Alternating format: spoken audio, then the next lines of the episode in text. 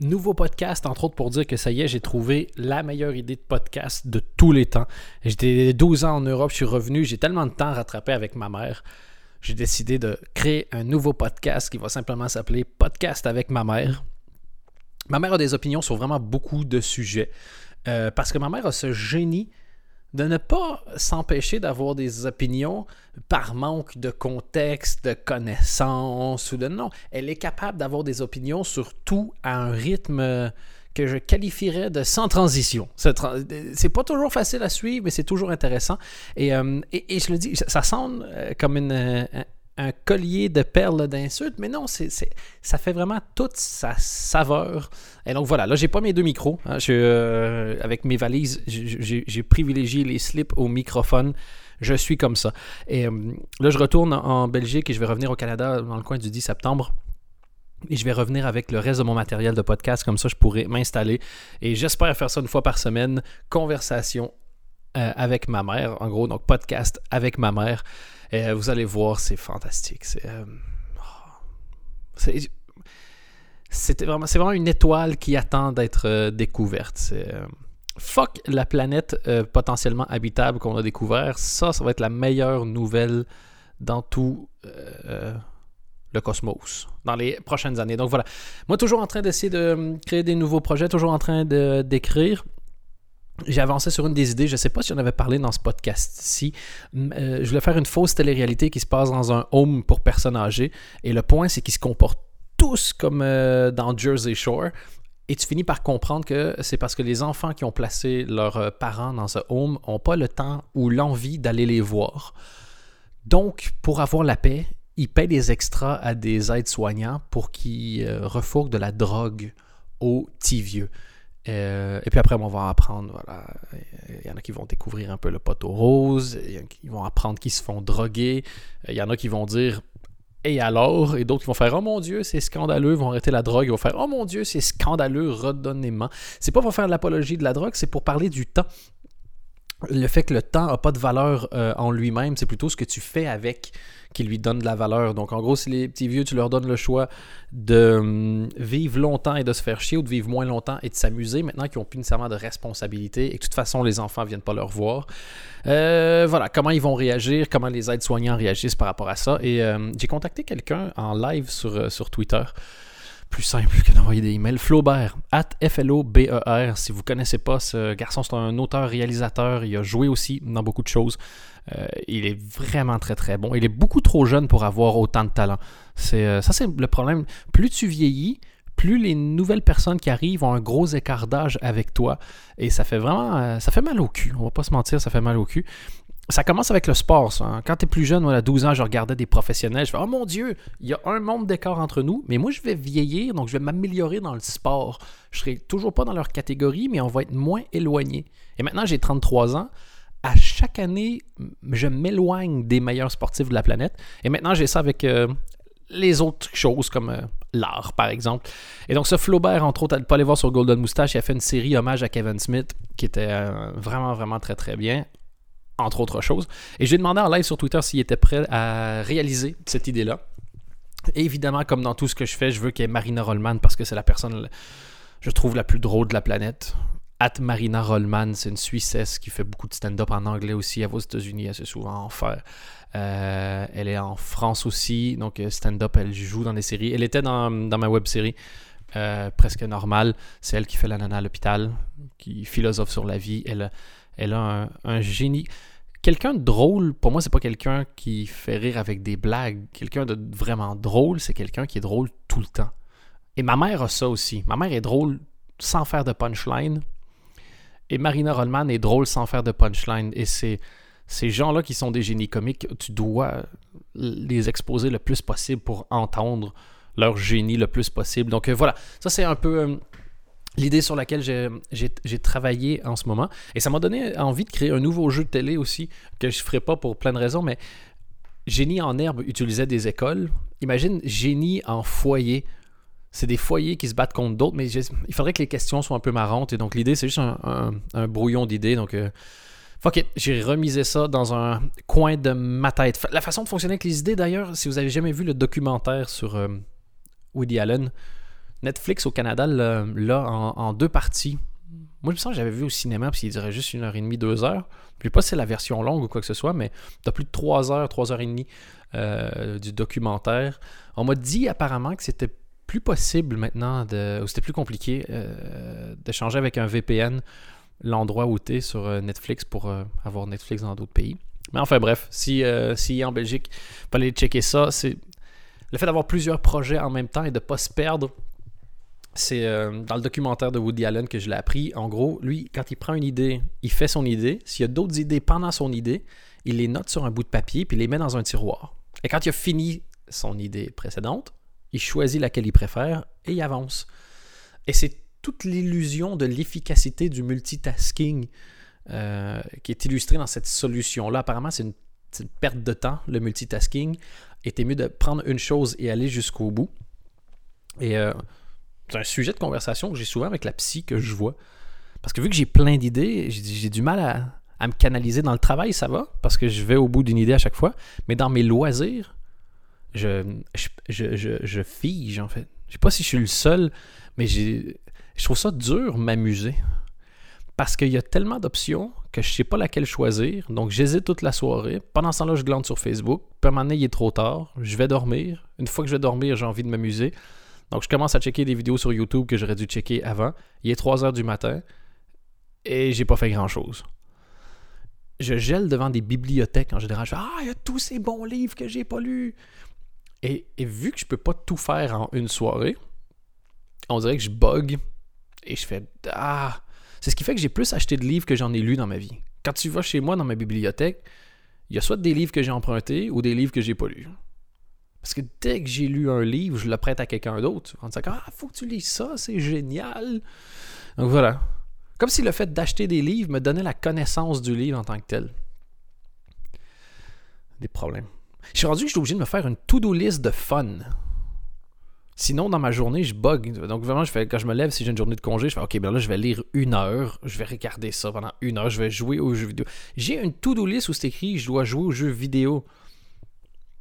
Faut être fucké quand même. Mais le PlayStation, je l'ai même pas branché encore. J'ai des jeux, ils sont même pas déballés. Mon mois de genre 15 ans puncherait tellement mon mois de 33 ans en face. Et à l'inverse, mon mois de 33 ans dirait à mon mois de 15 ans, oui, mais on baise. Donc ça, ça calmerait quand même un peu le jeu. Euh, je parlais des idées, aller au bout des idées. Je voulais absolument vous parler de quelque chose que j'ai trouvé fantastique. Je suis genre deux ans en retard. Ça a été fait en 2014. Et, euh, et je me souviens même pas qui m'a parlé de la série. Donc je suis désolé. Je sais que c'est sur Twitter quelqu'un qui m'a qui m'a donné cette info. Bougez pas, je dois juste retrouver. La série s'appelle La Non-série. Et c'est Arthur Lalou qui a fait ça.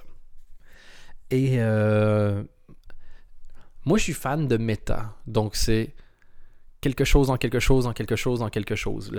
la version soft du méta, c'est par exemple Potiche, le film avec euh, Catherine Deneuve, où c'est un film nul qui sait qu'il est un film nul. Après, tu as des trucs genre une série qui sait qu'il est une série. Puis une série qui sait qu'il est une série, qui sait qu'il est une série, qui sait qu'il est une série. Et dans n'importe quelle idée, j'ai l'impression que tout le monde va tâtonner, tout le monde va l'utiliser jusqu'à ce que quelqu'un arrive avec la version finale. Quelqu'un va arriver et va faire amener ça à un, seuil de perfection où c'est apaisant, où tu te dis ah, j'ai pas besoin d'essayer avec l'idée. Moi j'aime beaucoup le concept de nostalgie. En fait, je suis obsédé par le concept de nostalgie de manière générale. Quand j'étais jeune, j'avais tendance à, voir les journées qui passaient comme des, euh, des acquisitions je me disais, bah, ok, là, j'ai passé une belle journée et je les vivais. J'avais pas nécessairement toujours beaucoup de fun à les vivre, mais j'étais toujours content de les avoir vécus. Comme si, quand j'allais mourir, j'allais pouvoir, en gros, avoir un catalogue de journées et aller les revisiter une par une au gré de mes envies. Et fini par comprendre que c'était pas du tout comme ça que ça fonctionnait. Et donc, j'avais deux options vivre autrement ou inventer une nouvelle religion où c'est ça qui arrive. Tu dois faire des choses bien parce que quand tu meurs, tu revisites les journées de ton choix j'ai pas eu la patience d'écrire une Bible, donc c'est fini. Donc j'aime le concept de nostalgie.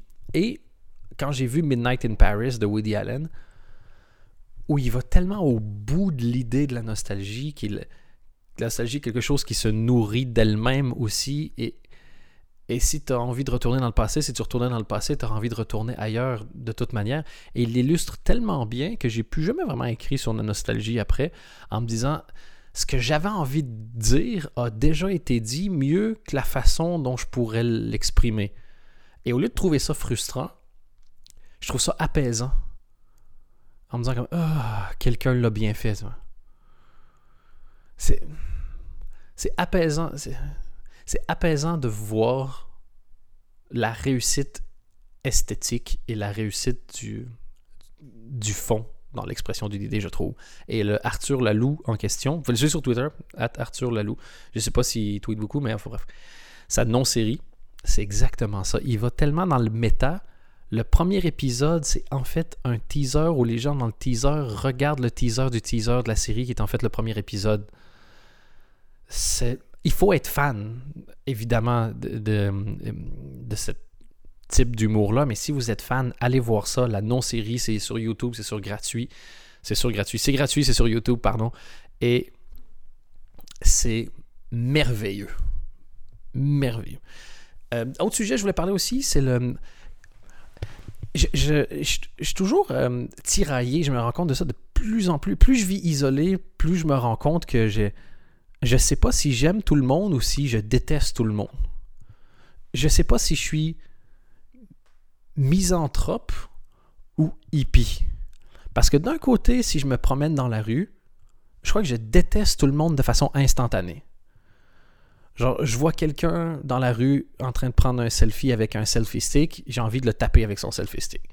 Je vois quelqu'un qui se gare mal et puis qui s'en fout, ça me donne envie de le taper tout, à peu près tous les comportements m'énervent. Il y a plein de mots qui m'énervent. Au Québec, les gens pour dire qu'ils vont boire un verre de vin, des fois ils vont dire qu'ils vont boire du vino. Et le fait d'entendre vino me donne envie de déboucher une bouteille de vino avec son cul. Ah! Il y en a qui vont dire vendredi au lieu de vendredi parce qu'ils vont boire un verre de vin. Et ça me la survalorisation personnelle d'un comportement qui en soit général me saoule. Quand tu vois des gens qui se, qui se décrivent eux-mêmes comme étant des gens qui aiment profiter des plaisirs de la vie, contrairement à quoi tu te mets en opposition. En quoi est-ce que ça te définit le fait d'aimer avoir du fun? À part pour quelques masochistes, qui ironiquement, si t'es masochiste, t'aimes le fait de pas avoir de fun, donc t'as quand même du fun, donc enfin bref. Et voilà. Donc, quand je me promène dans la rue, en deux demi-secondes, ça me tape. Sur les réseaux sociaux, dès que je vois une photo, moi, j'imagine l'objectif derrière la photo. Donc, tu sais, la, photo, la personne regarde pas l'écran, mais en fait, tu vois qu'elle l'a prise elle-même, la photo. Et, donc, tu sais que tu vois une des 226 photos. Les gens qui ont une photo où ils boivent dans un verre. J'ai déjà vu quelqu'un qui, a une photo où il a sa face dans un verre, il y a de la buée sur le calice de verre à quel point t'as fait chier la personne en face de toi assez longtemps pour qu'elle prenne la photo que tu veux. Il y a, de la, il y a de la buée dans le verre. Il fallait arrêter avant. Et juste cette notion-là de me dire, tu es en train de boire un verre avec quelqu'un et tu as emmerdé l'autre personne. Au lieu d'être avec, tu l'as emmerdé à lui demander de prendre une photo pour que tu aies l'air cool. Et je peux aller plus loin là-dedans, ça me tape ses nerfs parce que quand je regarde mes propres photos, je fais ça. Je fais partie des gens que je déteste. Et donc, voilà, j'ai une haine et, et, euh, j'ai de l'imagination. Donc, moi, je peux pas juste dire, quelqu'un dit, ah, je vais aller boire du vino et faire comme, ah, j'aime pas ce mot-là et continuer avec ma vie. Non. Dans ma tête, pendant 48 heures, je, déteste cette personne-là. Elle, elle, déménage chez moi. Elle dit Coucou, c'est moi, tu vas me détester pendant 48 heures, je vais m'installer ici. Et là, j'imagine plein de façons de passer ma colère. Et puis après, je me rends compte que c'est moi le trou du cul, ça. Parce qu'est-ce qu'on s'en fout? Pourquoi cette personne-là n'aurait pas le droit de s'exprimer comme qui je suis pour empêcher les gens de dire ce qu'ils veulent? Personne, on s'en fout, ça change rien. Je vais pas rentrer en interaction avec cette personne-là. Les gens ont le droit de vivre ce qu'ils veulent. Et là, je me dis, à chaque fois que j'ai envie de me moquer ou j'ai envie d'être fâché contre quelqu'un, j'ai toujours de, mais pourquoi, pourquoi, pourquoi? Et la conclusion, c'est toujours, fous la paix aux gens, qu'est-ce que ça peut te foutre? Donc, je passe plein de temps à détester quelqu'un, puis plein de temps à me détester moi-même parce que j'ai détesté cette personne-là. Puis je me dis, bah, c'est vrai que tu sais, les gens font ce qu'ils peuvent aussi. Puis moi aussi, j'ai plein de problèmes. Puis je repense toujours à la phrase de Robin Williams qui disait Soyez gentil avec les gens que vous croisez parce que chaque personne que vous croisez is fighting a fight you know nothing about. Donc, est en plein combat d'une lutte que tu connais pas. Tout le monde a des, des soucis. euh. Et donc voilà, donc je sais pas si je suis euh, misanthrope ou si j'aime tout le monde, mais là où je voulais en venir avec ça, c'est parfois je me dis que peut-être que la source de toute ma colère vient juste d'une mauvaise analyse, d'un mauvais point de départ du genre humain. Parce que quand tu regardes ce qui se passe un peu partout, je prends juste un peu la saga de l'été en France, le débat sur le burkini. Je, pense que j'ai perdu trois cordes vocales à force de crier sur mon ordinateur en voyant les arguments de, de tout le monde. Et puis à un moment donné, je me suis dit, ben, je me suis dit plein de choses. Je me suis dit, la journée où Manuel Vaz va se rendre compte qu'il utilise des chiffres arabes, le dude va freaker. Il va inventer un nouvel alphabet, un alphabet des chiffres. Il va trouver une nouvelle façon. Après ça, je me suis dit, et si on voyait les choses de la mauvaise façon? Et je me suis dit ça en regardant des vidéos de chats. Quand je disais que je sais pas comment me divertir, puis que je fais n'importe quoi, puis finalement je regarde des vidéos sur YouTube. Je, je déteste les chats violemment et euh, fort. Les deux, violemment et fort. Parce que d'un côté, tu dis, c'est des chasseurs, ce qui est très normal. Et donc, dès qu'ils peuvent faire un coup de pute à un autre chat, ils le font. Mais d'un autre côté, c'est très naturel. Et je me dis, en fait, on est des, les humains, on est des chats aussi. Notre naturel, c'est aussi de pousser un autre humain dans l'eau. Il y a même des vidéos pousser. Nous, on trouve ça drôle. Le chat, il, il trouve pas ça drôle. Il est juste content d'avoir éliminé la compétition. Nous, en plus, on trouve ça drôle. On check des fails. Ça existe. It's a thing on the- sur Internet où il y a des millions de views pour voir juste des gens se casser la gueule. On trouve ça drôle. Donc, si ça se trouve, on est juste des chats et on est au maximum de ce, de ce qu'on peut être. Je c'est- là, en ce moment, le, le scandale, c'est est-ce que voilà, les gens peuvent porter le burkini, oui ou non? Et, je- enfin, bref, moi, ça me dépasse. Mais si on revient à l'essence même de l'être humain, si ça se trouve, c'est génial qu'on ait un débat par journaux interposé là-dessus, alors que dans notre instinct, on se ferait juste une bagarre générale où on se mettrait sur la gueule. Peut-être que j'ai pas à me détester quand j'entends quelqu'un dire vino et je dois juste me dire que waouh, mon moi naturel serait le puncher d'en face et on a tellement évolué que maintenant la place je fais un podcast pour dire que ça me tape sur les nerfs. Peut-être qu'on est au maximum. Peut-être que ce maximum-là est déprimant, mais peut-être qu'on est au maximum. Moi, une des choses qui m'impressionne le plus dans la vie, c'est que dans plusieurs pays, dans les pays où ce podcast est écouté certainement, tu te sens safe quand tu verrouilles la porte de ta maison. Et, euh, et moi, où j'habitais avant, la porte du, du bloc appartement, elle était en vitre, en verre. Et je me sentais safe quand je verrouillais une porte en verre. On, on est dans le, le premier ou les deux premiers siècles où ce sentiment de sécurité, en étant derrière une porte en, verre, existe. Si tu demandes à un viking de venir envahir ce bloc appartement, il va faire comme Ah mon Dieu, j'ai pas la clé. Ben, c'est pas grave, c'est en verre, puis il va péter la porte en verre et c'est fini. Et nous, on se sent safe. On a tellement c'est magique comment on a évolué. Tu te sens safe derrière quelque chose de fragile. Donc voilà, et c'est pour ça que je voulais aussi euh, parler du fait que je sais que j'ai. Des fois, je regarde ce que j'ai écrit sur, sur Twitter quand je reçois pas mal de messages en disant Dan, ça va, Dan, ça va. Et je me rends compte que j'ai euh, toujours l'air euh, d'un clown triste, mais je, je suis pas vraiment, je suis juste. Je me pose beaucoup de questions. Et, et dans les questions, forcément, c'est pas toujours marrant. Je me pose des questions sur ce qui m'intéresse, sur ce qui me fascine. Et, forcément, tu es fasciné parce que, parce que tu détestes. Genre, moi, j'aime pas les chats, je suis fasciné par les chats. Et je suis fasciné par ma haine des chats qui fait aucun sens. Elle, elle fait, elle, fait aucun sens. Fasciné par le genre humain.